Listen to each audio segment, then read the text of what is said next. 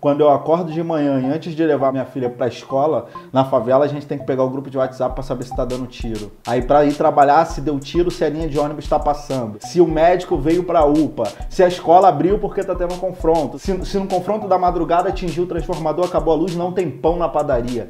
Há 29 anos, a principal política pública permanente para o complexo do Alemão e não apenas né, para as favelas e periferias no Brasil é sempre investimento através da Secretaria de Segurança, que na prática se reflete em operação policial.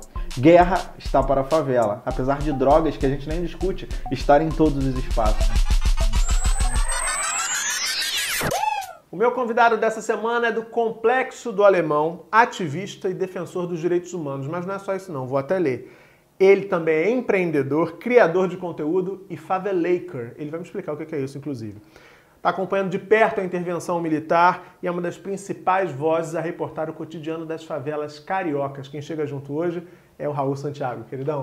Tudo bem, meu amigo? Tudo jóia. Muito obrigado por te receber aqui hoje. Prazer. Um convite incrível. Vamos começar falando dessa sua trajetória de militância, Raul. Você nasceu no Complexo do Alemão. Como é que você foi se tornando esse cara que é uma voz a reportar, como eu disse, o cotidiano das comunidades aqui do Rio? Muito bom. Sim, eu nasci no Complexo do Alemão, né? sou cria, como a gente diz no Favelaker, né? na, na gíria favelada. E minha história ela foi se dando com a realidade, com a rotina que a gente vivia. Né? Até muitos anos atrás eu pensava que o, o resumo da realidade que a gente vivia era o significado de mundo. O que eu conhecia era aquela realidade, sempre de luta, sobrevivência, em meio a um cenário onde a violência era constante e a narrativa que se dava para o mundo sobre o lugar onde eu vivo era sempre de um lugar problemático, inferiorizado. Não vão, não entrem, não cheguem perto do complexo do alemão. E nesse processo, escola, crescer, pipa, bala de gude, viver a realidade da favela. Uma favela linda, muito bonita, que eu amo, e, e, e ver a diferença né, do, do que era dito com o que era falado, eu fui me envolvendo com alguns projetos sociais. E aí eu conheci, passei por vários projetos do Complexo do Alemão, depois em outras favelas, e fui trabalhando, aprendendo, lendo de forma crítica a realidade sobre o meu lugar, entendendo que o que passava na televisão para as pessoas de fora não era o significado completo do que era dentro, e muitas vezes quem vivia dentro também trazia para si aquele significado que era exposto para a sociedade como um todo, porque a repetição de é um lugar violento, sabe? Aquele lance de o sonho de sair da favela. Isso não está comigo, sabe? Nesse, nesse vai e vem, nessa transição de educação, escola pública, viver a favela, conhecer o problema, conhecer as coisas incríveis, passar por projetos sociais, foi construindo um pouco de, do, do, da forma como eu participo da sociedade, da, de como eu tento influenciar, de como eu me coloco como um vírus, na verdade, né, do pensamento de fazer as pessoas refletirem, por exemplo, a favela não como um problema, mas como um ponto de solução, não só para si, para si própria, para as suas demandas, mas como para a cidade, para o estado e para o país como um todo, né? Então, além do meu pai e da minha mãe, obviamente, é as pessoas, principalmente as pessoas da própria perifa, da própria favela, são inspirações com quem eu busco todo dia crescimento e tento multiplicar o máximo que eu posso. Quando você fala isso, eu estou aqui te ouvindo e, e, e, acredito muito nisso que você está dizendo, que a gente olhar, até pela minha trajetória, eu sou de Realengo também, Sim, um bairro é. da Zona Oeste aqui do Rio, para quem não conhece, distante do centro, distante que da verdade. Zona Sul, que também sofre com questões de violência, enfim. E aí é bacana olhar para esses lugares como potências, né? Porque há riqueza, há beleza, como você apontou. Como é que a gente faz, no entanto, isso, Raul, sem deixar de olhar para as mazelas, porque são muitas também. Né? Sem dúvida. E, e, e, essas pessoas que estão lá dentro, que convivem também com essa beleza, com essa pujança dessas comunidades, elas estão submetidas a também uma série de, de, de, é, é, de, de problemas, de questões sociais que são graves e perduram há muito tempo. Como é que a gente equilibra isso? Sem dúvida. Maravilhoso. Eu acho que é discutir o óbvio. A gente vive numa realidade onde a desigualdade, o racismo, né? A, a, a, o privilégio não discutido na realidade histórica do Brasil acabam perpetuando as coisas dessa forma totalmente bizarras. Porque, por exemplo, eu tenho 29 anos, há 29 anos eu vivo no Complexo do Alemão. Há 29 anos, a principal política pública permanente para o Complexo do Alemão, e não apenas né, para as favelas e periferias no Brasil, não só no Rio, é sempre investimento através da Secretaria de Segurança, que na prática se reflete em operação policial. Então, nossos governantes dialogam conosco, nos observando pela mira do fuzil de um policial, pela ótica do, da criminalização, do espaço da violência, alimentando essa situação não apenas para dentro, mas para o todo. Né? E aí eu acho que rediscutir, por exemplo, o significado real de segurança pública, acabar com essa parte guerra dentro da frase famosa guerra às drogas, porque no próprio, na própria palavra, na própria frase guerra às drogas, na parte guerra tem um recorte desigual, tem um recorte racial. Guerra está para a favela, apesar de drogas que a gente nem discute estarem em todos os espaços. Então eu acho que é discutir o óbvio, o tanto que se investiu em 29 anos em guerra territorializada, localizada, que acaba assassinando pessoas diversas, por exemplo, nas chamadas balas perdidas, que também são coisas que eu não acredito que existam, porque como essa operação de guerra às drogas sempre são endereços locais específicos, vão encontrar casas, pessoas corpos específicos, né? Então rediscutir as narrativas é um pouco do trabalho que eu faço, né, no campo de usar a comunicação principalmente como ferramenta para garantir direitos, disputar essas narrativas, disputar a opinião da sociedade. Eu me tornei um comunicador independente, um ativista de direitos humanos, quando eu olhava muitas vezes para a televisão da grande imprensa e o que falava do meu lugar era sempre problemático e ruim, quando eu olhava para um lado, para o outro e tinham coisas lindas, inovações incríveis acontecendo, a mesma coisa no jornal, a mesma coisa no rádio. Quando a internet chega, eu vejo isso, olha, isso é um canal agora do eu multiplicador. E esse eu não é individualizando a pessoa, mas é vou conectar todo mundo, vamos embora juntar geral e vamos criar nossa própria ferramenta. Então acho que disputar essas narrativas, principalmente pressionando por outra política pública que não seja através da Secretaria de Segurança, possa ser um caminho da gente construir de fato não só um Rio de Janeiro, né, mas um Brasil para todas e para todos, plural e que garanta a vida de verdade. Né? Eu acho que falta parar de, de, de ignorar o que está dado, porque investimento massivo em segurança pública não construiu solução muitas vezes piorou. E a gente continua tendo sempre as mesmas demandas: saneamento, saúde, hospital, educação, tudo péssimo. E no Complexo do Alemão em especial, você olha para o chão, esgoto a céu aberto, operação policial como acontece diariamente praticamente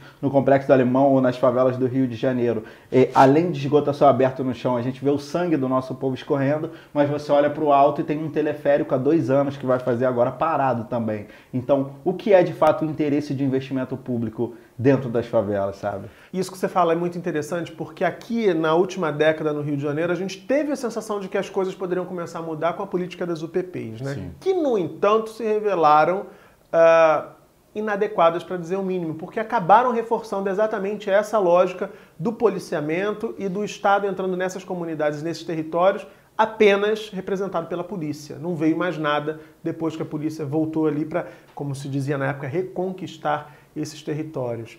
Como é que a gente encontra uma saída para isso, Raul? Porque para quem não está também dentro do cotidiano dessas comunidades, mas também é uh, afetado por esse cotidiano de violência que extrapola esse Sim. universo, dá a sensação de que em algum momento da história os responsáveis por essa política fecharam os olhos, não viram o que estava acontecendo e agora parece que não há um ponto de, de volta. Né? Como é que a gente consegue sair dessa situação?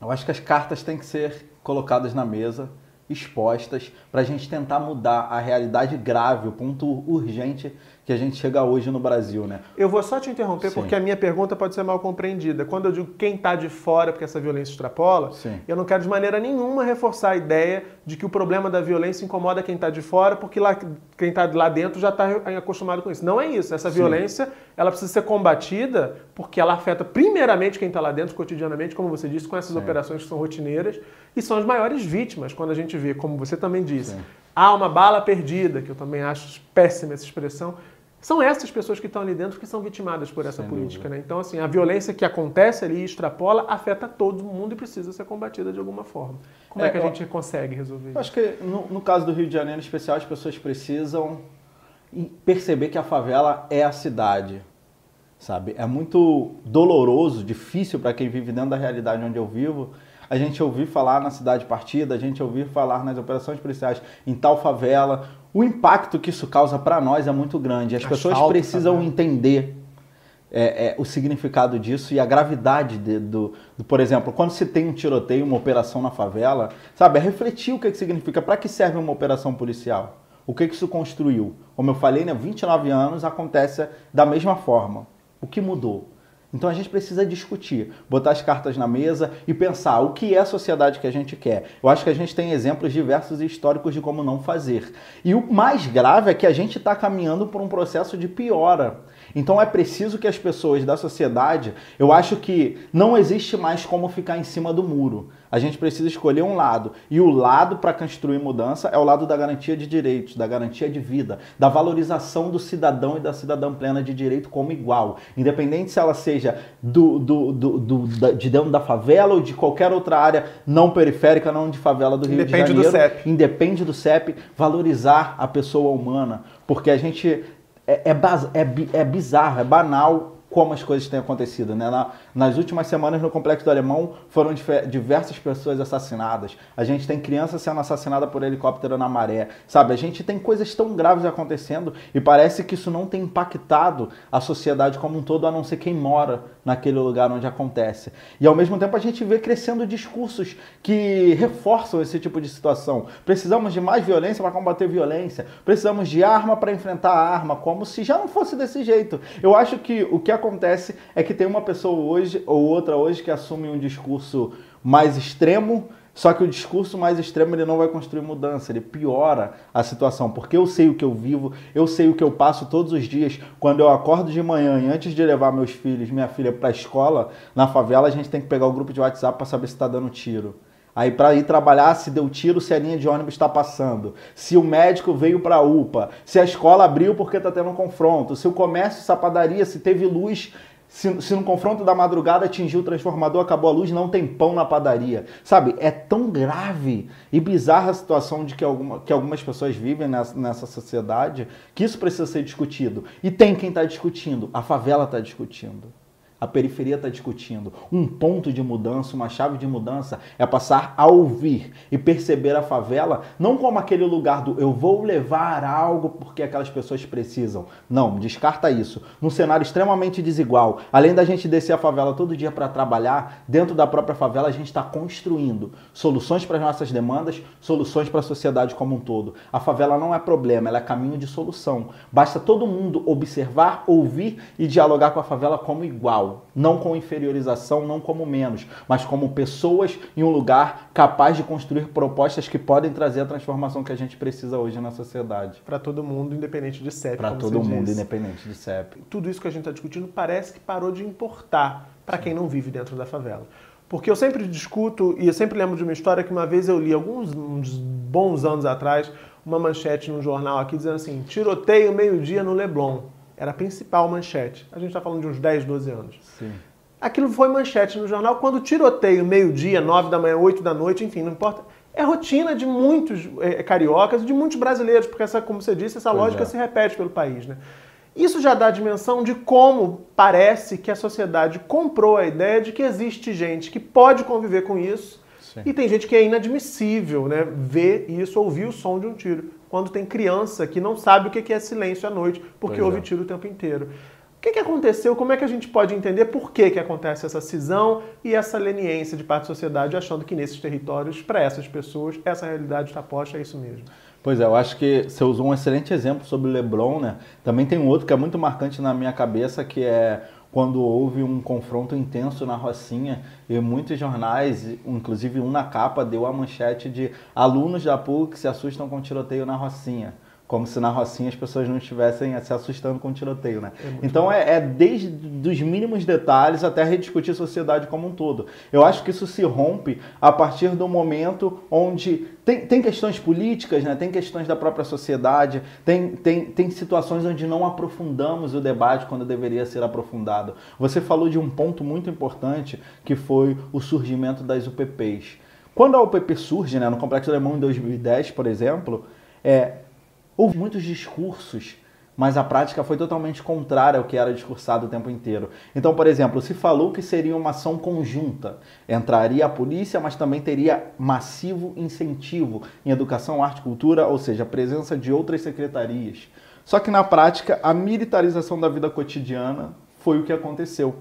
E aí a gente teve situações bizarras, por conta dessa presença permanente da polícia em um estado onde historicamente todo mundo já sabe que, que havia também um outro grupo armado, então não se construiu estratégias, não se construiu soluções, ficou nitidamente que eram políticas de política do eu, a política do eu enquanto político fiz isso e não uma política pensada na na inclusão de fato, né? E, e, e, e, nesse processo do rompimento da UPP, da crescente da violência, comprou-se muito ainda o discurso de que ah, não deu certo porque estão resistindo a essa política, quando na prática não era, né? Era uma política que já começa errada quando você só pensa a militarização da vida cotidiana como política pública, repetindo erros históricos. Então eu acho que faltou discutir, a gente teve diversas vezes a oportunidade de discutir sociedade, mas a gente não fez, a gente achou que é, é, é, a, a sociedade abraçou muitas vezes o discurso vendido através da grande imprensa de que a solução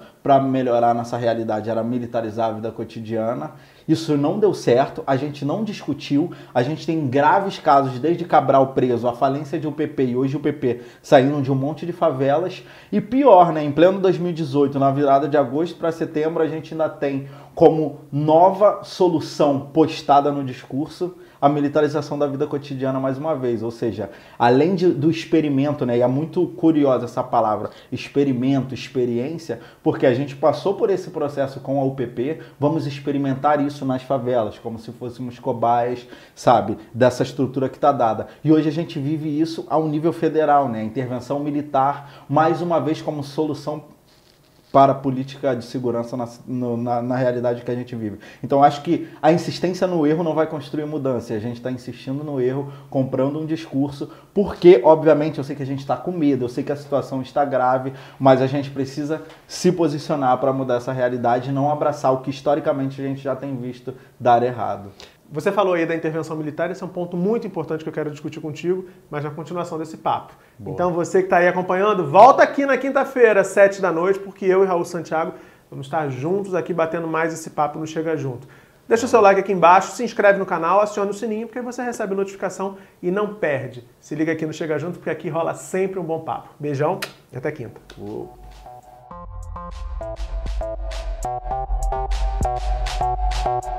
Thank you. Música